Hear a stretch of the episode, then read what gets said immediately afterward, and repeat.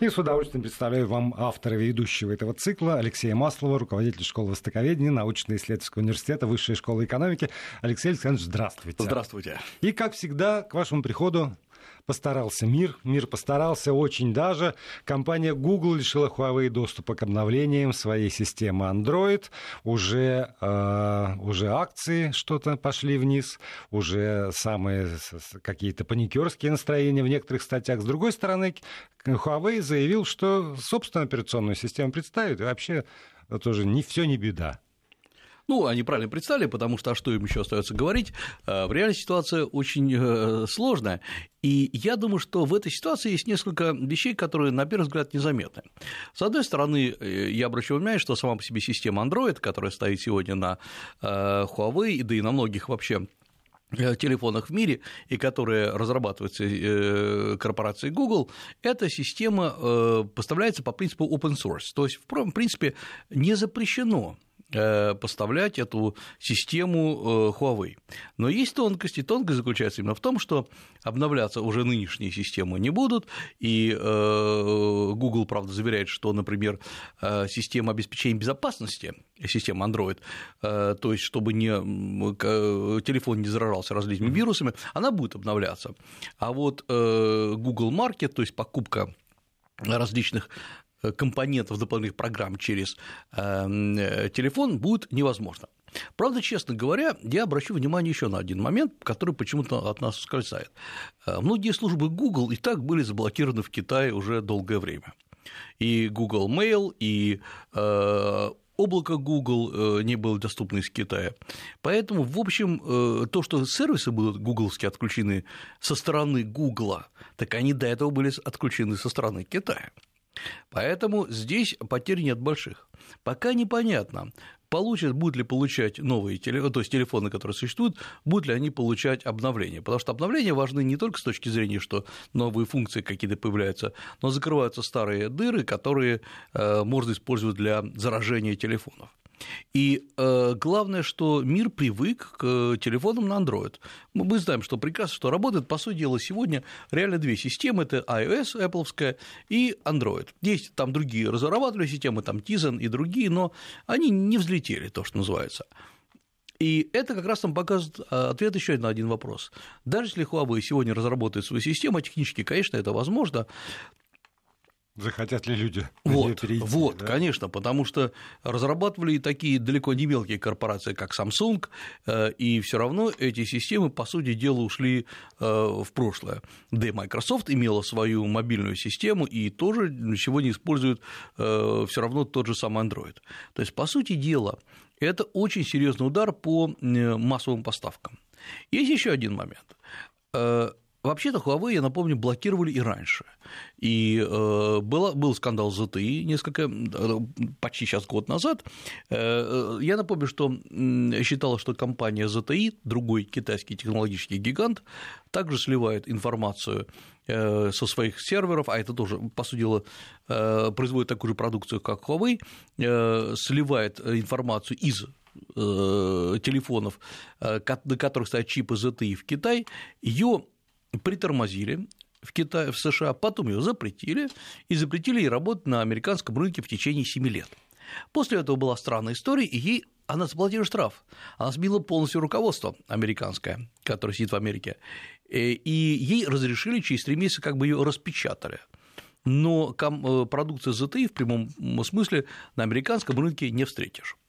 И, судя по всему, вот тогда я, честно говоря, у меня было ощущение, что американцы, почему же они так сначала запретили на 7 лет, потом разрешили через 3 месяца, а потому что они примеривались, как, что делать с этими крупными корпорациями. И вот сейчас, я думаю, то, что называется, карта сыграла. Они начали атаку на Huawei на действительно крупнейшего, я бы даже сказал, системообразующего э, технологического гиганта Китая. И сначала э, была вот эта история с системой 5G, которых сначала запретили использовать в США, то есть не использовать uh-huh. эти технологии, и сразу возрадовались другие компании, в том числе американские, которые поставляют эти технологии, и США сейчас уже начинают испытывать их, это технологии огромной фантастической скорости передачи. Э, потом запретили за ним и часть европейских стран, Новая Зеландия, Великобритания, э, Австралия. И это как-то проходило мимо, потому что речь шла о будущих технологиях. 5G все таки в прямом таком виде сегодня мы не имеем. Сейчас пока это такая испытательная, тестовая технология. А вот когда ударили по гаджетам Huawei, это впервые удар по потребителям. Ну вот здесь вот что меня и смущает, потому что одно дело это санкции против э, там, государства, хорошо, санкции против компаний. Но когда вводится вот это вот ограничение, что мы не будем тогда поставлять вот эти сервисы, не будем поставлять обновления, мы не будем поставлять Android для телефонов, э, уже э, которые на руках у меня, например, ну там не у меня конкретно, да. но у человека, тогда это санкции против против людей, которые рассредоточены во всем мире. Они есть и в Америке, и в Австралии, и там в Африке, и в России, где угодно они есть. И тогда получается, что это другая философия запретов, это другая философия ограничений совсем. Абсолютно. Вообще, впервые, наверное, сейчас рядовые потребители, которые, может быть, э, ну, мы должны понимать, что в какой-нибудь американской глубинке или э, среднестатистический житель, ну, предположим, Европы, да и, честно говоря, и России, он как для него очень далеки вот эти войны между угу.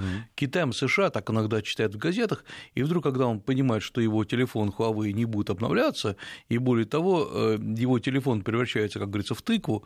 Да. Э, а он, он недавно его купил, он недавно и, купил. и за немалые деньги, между прочим. Это не дешевые телефоны. Нет, это дорогие, давно, дорогие конечно, телефоны, да. они качественные телефоны. А теперь ему говорят, это выброси, никто тебе не компенсирует, пойди купи, ну там, ну, что-нибудь американское, потому что это надежно, американцы против своих не введут. Ну, вот Huawei сейчас успокаивает всех, что, ребят, вот сколько телефон должен работать, там 3-4 года, без всяких э, дополнений он будет работать, это нормально.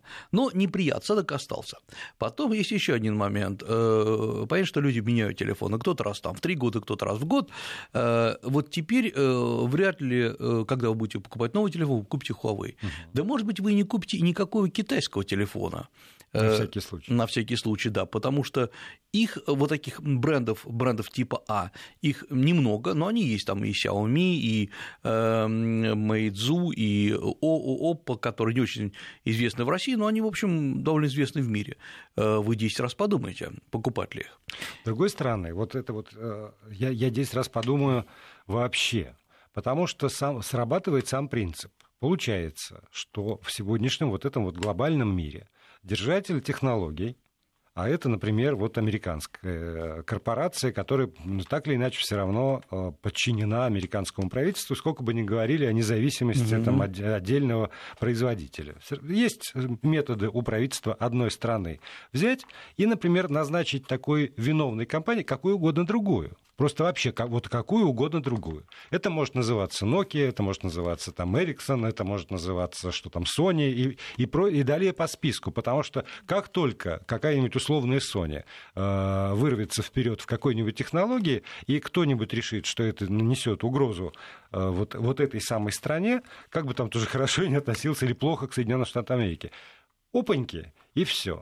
А тогда, вот, а тогда что остается? Так, тогда э, вот впервые, по-моему, ну, на моей памяти, впервые такой встает вопрос о том, что, оказывается, можно по щелчку просто изменять жизнь, быт, привычки э, какие-то, обычный угу. образ жизни миллионов людей по всему миру, которые знать не знают, вообще думать об этом никогда не думают. Да потому что мы привыкли, что когда мы владеем каким-то гаджетом, он формально наш. Вот я в нем что-то делаю, я понимаю, что куда-то передается информация, идет обмен информацией, но он мой, я э, его холю лелею, плачу за него, в конце концов выбрасываю. И сейчас э, ситуация изменилась. Во-первых, оказывается, что я, конечно, владею этим телефоном, я даже за него заплатил, но абсолютно по независимым от меня причинам и не по моей вине Э, мой телефон, мой компьютер может стать бессмысленным и бестолковым. Uh-huh. И это может быть как одна корпорация, не буду там называть уж корпорации, одна, которая может просто стереть ваш телефон э, издалека, дистанционно. Э, другая корпорация запрещает. Э, ей запрещает поставлять операционные системы.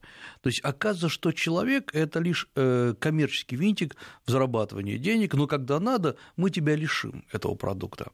И делается всегда под одним и тем же соусом – это охрана интересов государства. Я ни в коем случае не хочу говорить, что там Huawei такая чистая белая компания, но вообще-то хотелось бы сначала показать, посмотреть на доказательства того, если Huawei шпионит. Насколько она грязнее, чем другие. Да, конечно. Вот. Да, конечно. Вот, например, мы знаем э, кейсы, которые э, против или там связаны с Apple, когда, помните, требовали, чтобы Apple разблокировала телефон, она отказывалась, угу. есть правила. Э, это прозрачная история. Э, и это не значит, что Apple не будет никогда этого делать. Но, по крайней мере, мы видим, как она работает, она прозрачная. Э, если вы считаете, американцы, что Huawei э, сливает информацию, э, ведь наверняка происходил анализ Э, происходил, наверное, обратный инжиниринг того, как это вообще происходит, на какой сервер сливается. Ну, давайте посмотрим, опубликуйте это. Я, конечно, не специалист, меня можно обмануть, но наверняка специалисты посмотрят на шифровку, видят, это правда или нет.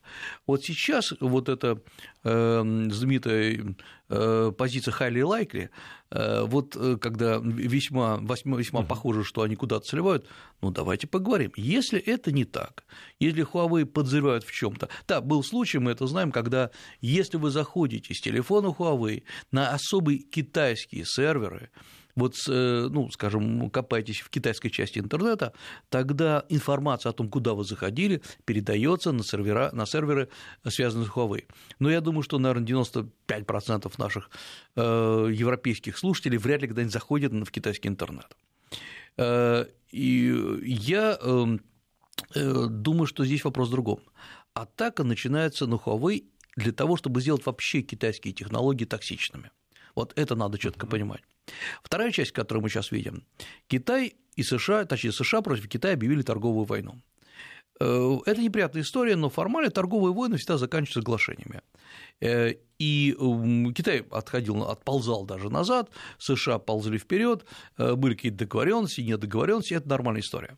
То есть очевидно, что торговая война должна закончиться соглашением. А вот история с обвинением Китая в кибершпионаже, она не может закончиться соглашением. И даже если американцы сейчас заключат соглашение с Китаем, полномасштабное соглашение о э, торговле, это значит, что все равно вот этот пункт с Huawei или с любой другой компанией останется надолго. И, э, и будет, я как бы продолжая эту мысль, покажу, что э, ведь помимо, Huawei, э, помимо Google такой крупной корпорацией является Microsoft, которая поставляет свои операционные системы практически на все китайские компьютеры, которые идут из Китая, продаются по всему миру. Это значит, что вы покупаете э, компьютер китайской, ноутбук китайской компании, там работает Microsoft, потом перестает работать, перестает обновляться. А ведь Китай, честно говоря, на этом живет. Он живет на поставках эм, техники, электроники во внешний мир. То есть это очень серьезный удар именно по потребительскому рынку. Вопрос сразу возникает в другом. Мы же понимаем, что практически все корпорации, которые производят технологии, как-то связаны с Китаем э, даже известный Apple собирается в Китае. Да, его собирают формально тайваньские корпорации, там э, Мегатрон, э, Foxconn, они тайваньские, но их заводы стоят в городе Джэнчжоу, стоят в Шэньчжэне, то есть в КНР. Угу. Эм, и та же самая история со всеми, со многими компьютерами э, с теми же Apple, с компьютерами компании Dell, знаменитая американская вообще компания, один из лидеров рынка. То есть, э, что теперь получается, что там, где что-то было сделано в Китае, кстати говоря, на китайских чипах, произведенных в Китае, что все это может быть заблокировано? Вот эта ситуация крайне, вот это последняя черта, которую стоило бы пересекать сейчас. Вот смотрите, сегодня в нашем эфире прозвучал комментарий специалиста как раз в IT-области, нашего постоянного Эльдара Муртазина, да. который, среди прочего, сказал и о том, что э, то, что еще совсем недавно воспринималось с некоторой ухмылкой, скажем, у нас, когда там отдельное оборудование для Министерства обороны, какие-то выдумывались телефоны специальные тоже там вот для военных, для спецслужб, для полиции. Вот с сегодняшнего дня, ну там условно со вчерашнего, это э, просто меня, меняется восприятие этого всего. Оказывается, да, вот, вот эта вещь, которая касается напрямую национальной безопасности, для того, чтобы ни, ни, ни у кого не, не возникло э, возможности, не говорю соблазна, просто физической возможности каким-то таким образом ограничить э, работу вычислительной техники или средств связи э, из любой, любой другой страны, неважно. А тогда встает у меня тоже вопрос. Потому что вот эта вот ситуация, которая действительно принципиально изменилась за последние там, пару дней, ну, с 15 числа, mm-hmm. уж если быть абсолютно точным, она перед каждой страной ставит такой такой выбор. И тогда получается, что вот мы с вами и, и здесь тоже, mm. ну, в общем, теоретизировали по поводу того, что вот там глобальный мир, значит, глобальная mm. политика. И вот пришел Трамп, который вот опять вернул все к суверенитету и к такой внутреннему развитию. Mm-hmm, mm-hmm. А, а вот за последние несколько дней это обрело совершенно такие вечные осязаемые формы.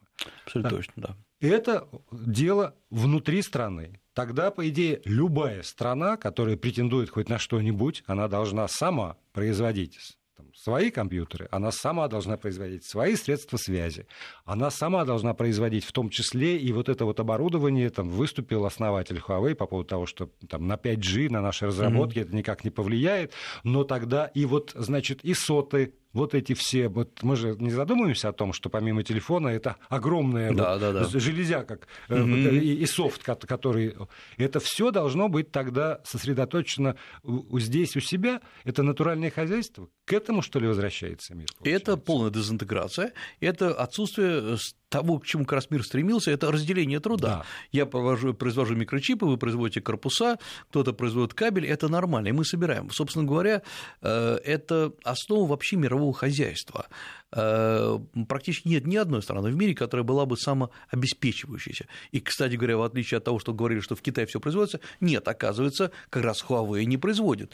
Э, да, пускай это может быть 10% э, компонентов, но, например, эм, такие крупные корпорации, как Qualcomm, Intel, то есть производители, производители Broadcom, которые производят, например, модемы для телефонов, тоже им запрещено теперь uh-huh. работать с Huawei, и Huawei, по сути, он говорит, что да, у них есть запас, они э, сейчас распечатывают свои стратегические запасы, они закупали там на миллиарды долларов э, в запас, но все равно не бесконечен.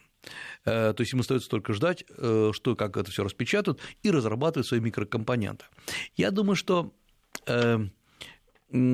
по сути, опрокинута определенная честность развития мира, когда я не трогаю основы мировой торговли. Потому что когда заканчивается мировая торговля, начинается сначала торговая война, потом настоящая война. Вот это очень страшно.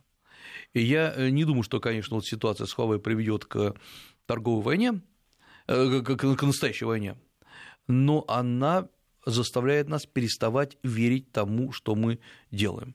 И есть и другая сторона вопроса э, у России непростая ситуация, потому что да, Россия начала производить свои микропроцессоры, Байкал производит свои, собственно, компьютеры для военных нужд, собранные на этих микропроцессоров, пускай они не суперскоростные, зато наши действительно закрытая, закрытая система, но ведь вообще-то это отбрасывание э, к, э, к ситуации которая была в 90-х, 80-х э, годах. Да это по большому счету философском смысле это такое отбрасывание средневековья, такое вот новое средневековье. Да, Уже да, этот да. термин употреблялся философами, вот мы теперь видим, как он реализуется на, на практике. И самое главное, потому что э, э, санкции предъявлены вот в этой ситуации, в чем, в чем ужас, без предъявления обвинений.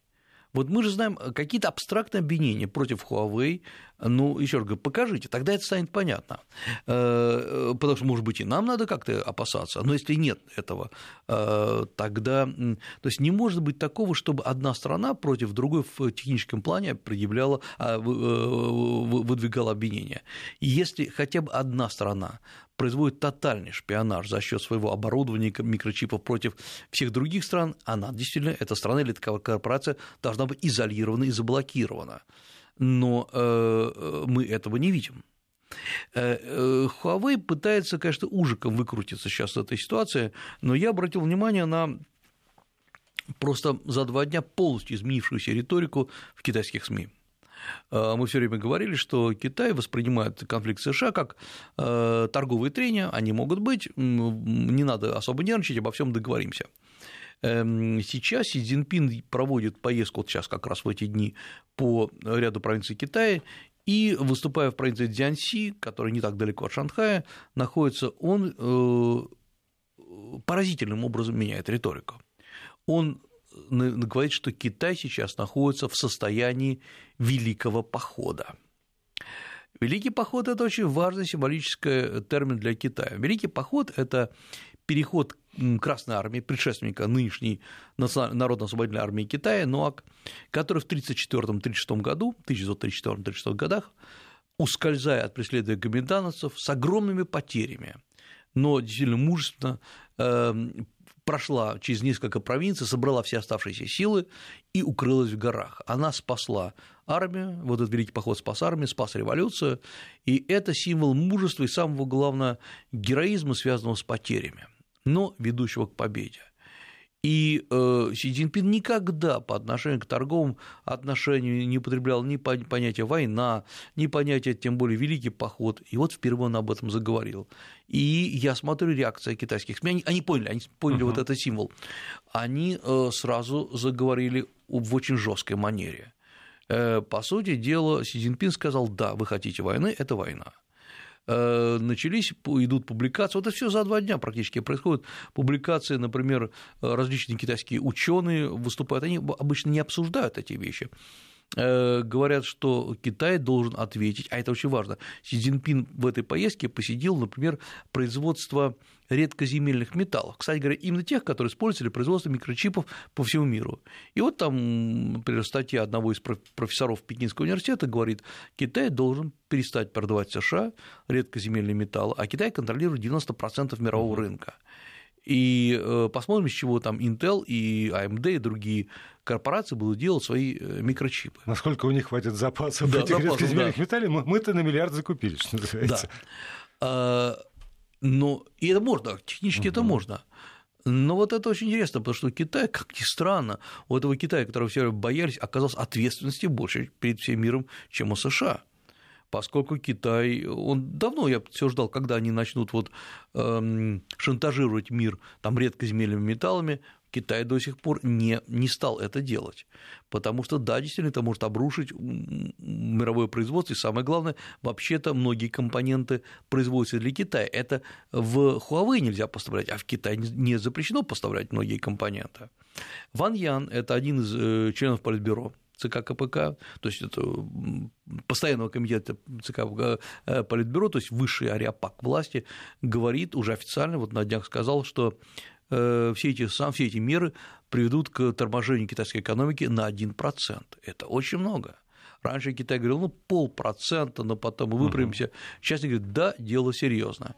И, так соответственно, то что, то, что говорят по этому поводу мировые экономисты, угу. это же какой ужас, если Китай затормозится, обо всем этом уже после выпуска новостей.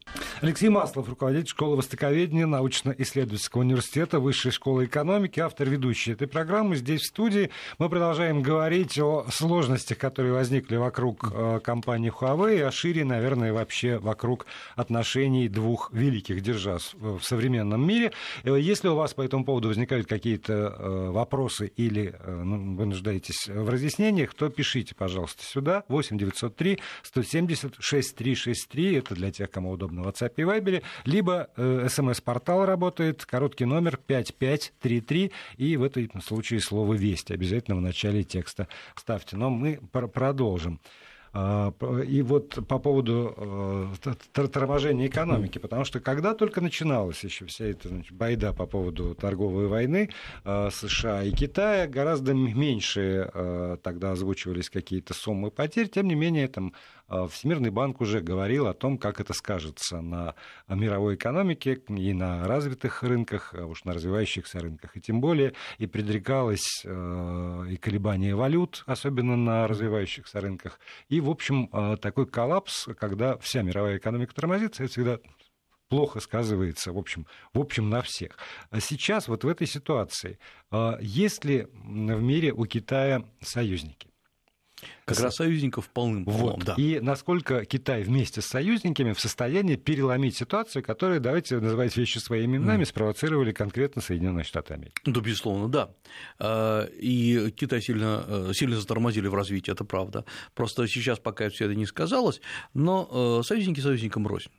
Потому что многие союзники Китая, особенно те, которые объединились вокруг одного пояса, одного пути, китайской идеи э, и в известной степени китайской мечты, это, давайте честно говорить, страны, которые хотят инвестиций из Китая. Если им инвестиции пойдут такие же, в таких же объемах из США, мне что-то подсказывает, что у них будет тяжелый выбор, и не факт, что они продолжат именно с Китаем работать. То есть это, это одна сторона вопроса. Эм, как э, ни странно, самые надежные союзники это те, которые особо-то китайских инвестиций не получали. Россия, кстати говоря. И эм, для России э, любая вот такая ситуация, эм, она нехорошая потому что вообще схлопывание мировой торговли, а речь идет именно об этом, не о китайской торговле только, э, для нас, которые, э, для страны, которая только-только пытается продавить, пускай на немного, азиатские рынки хотя бы, это не очень хорошо. Э, да, США постоянно делают тонкие намеки, что хорошо бы России тонко так вот отползать от Китая и приползать к США, и тогда США, может быть, будут что-то рассматривать. Но вы знаете, что, например, поставки российской нефти в США увеличились за последнее время заметно, причем э, увеличились они по последнему кварталу 2018 года и по первому кварталу нынешнего года, э, то есть серьезно растут. Но у нас здесь есть еще одна особенность. Вот я хотел бы сегодня затронуть эту очень важную тему. Эта тема, я бы сказал, бы двух миров э, в России, в российском восприятии Китая. А так что получилось, я на прошлой неделе был на двух очень больших и очень таких солидных э, заседаниях, связанных с э, отношениями с Китаем, российских, это российские организации крупные проводили их, э, и очень активно их проводил там российско-русско-азиатский союз промышленников предпринимателей, эм, и там выступали знатные, знаковые люди, и все звучит очень хорошо. Из Москвы все звучит хорошо.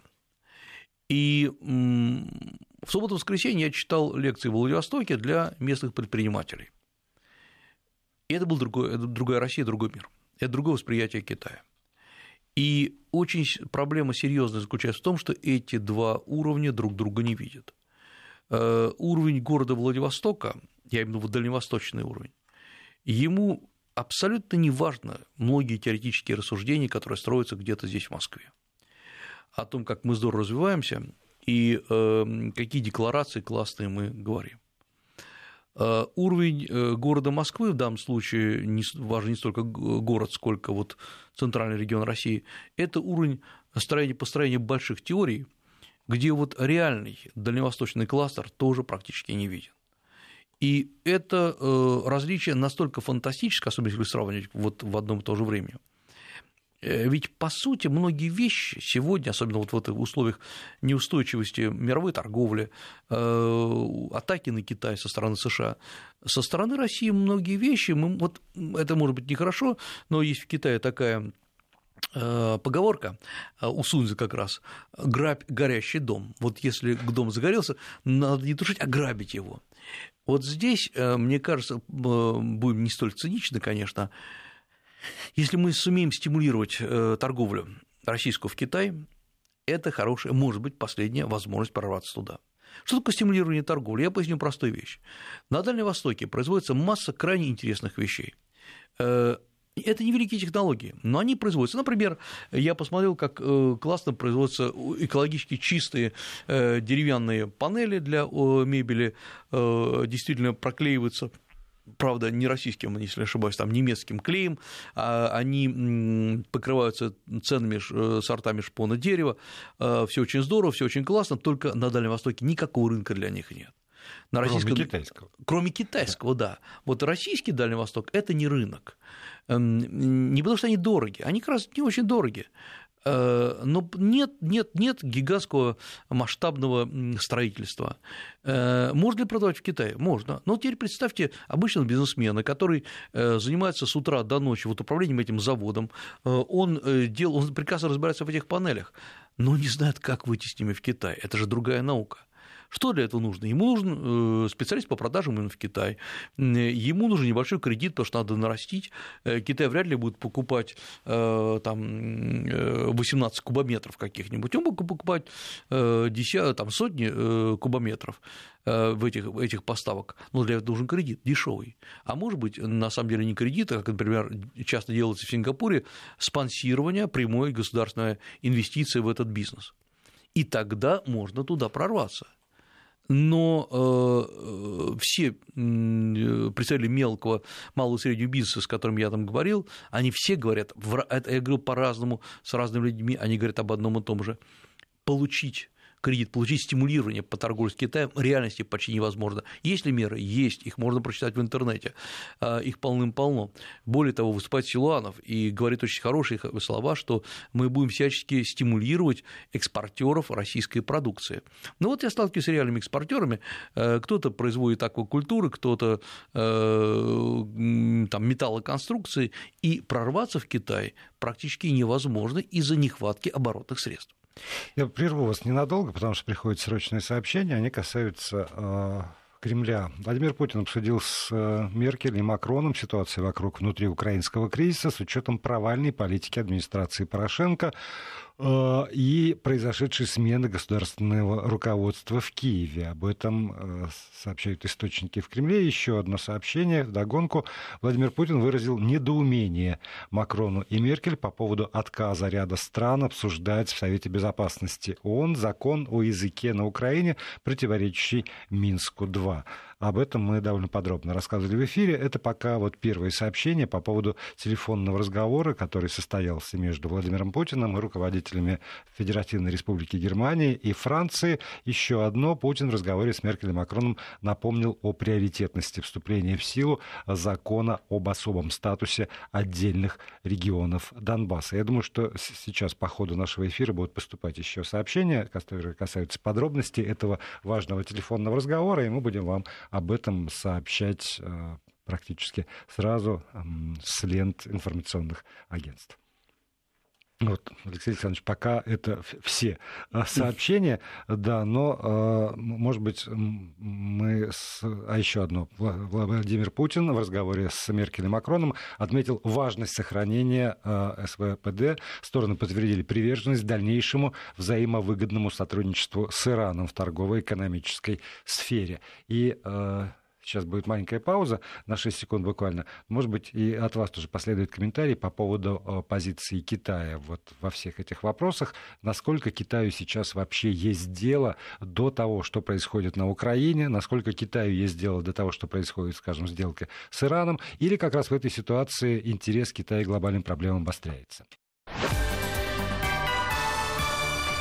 Вести ФМ.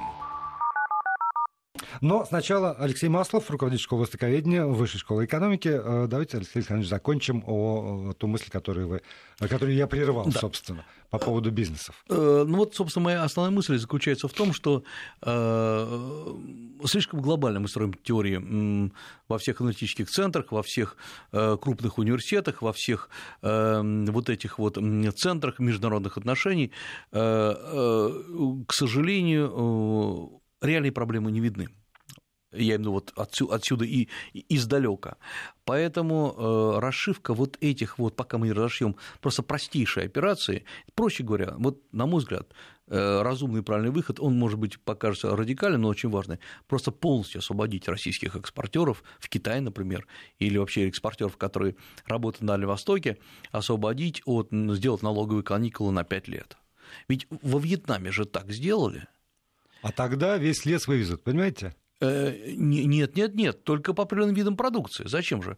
Э, лес кругляк не надо вести, но если человек делает, опять-таки, те же самые деревянные панели, э, деревянные панели, их вывозит, то есть прибавочный продукт образуется на территории России, так пускай он вывозит, потому что он дает работу своим же российским соотечественникам. Э, сегодня мы должны понимать, что э, все эти гигантские масштабные проекты, там мост на, э, через Сахалин там, на Хоккайдо, это классно, только малый и средний бизнес к этому не причастен. Жизнь идет через малый и средний бизнес.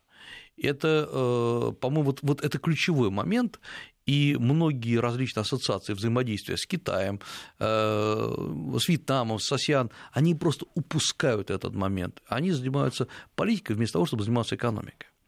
Э, Еще один момент, который я хотел бы сегодня затронуть, это, кстати говоря, касающийся вот того, что мы подняли вопрос э, Китай, украинский вопрос Китай. Для интересно было, как вообще в Китае это освещается.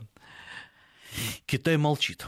То есть Китай э, транслирует все, что происходит на Украине, то есть он честно цитирует Зеленского, он цитирует и российскую реакцию, никакой своей оценки не дается. То есть Китай не воспринимает э, Украину как поле борьбы между Соединенными Штатами Америки, скажем, с одной стороны, там, и Россией, с другой, и вообще в очередное поле борьбы, где Соединенные Штаты активно вмешиваются, и только поэтому тоже готов выступить на стороне там, нас или хоть черта лысого только в пику с Штатом. Китай готов выступить на своей стороне.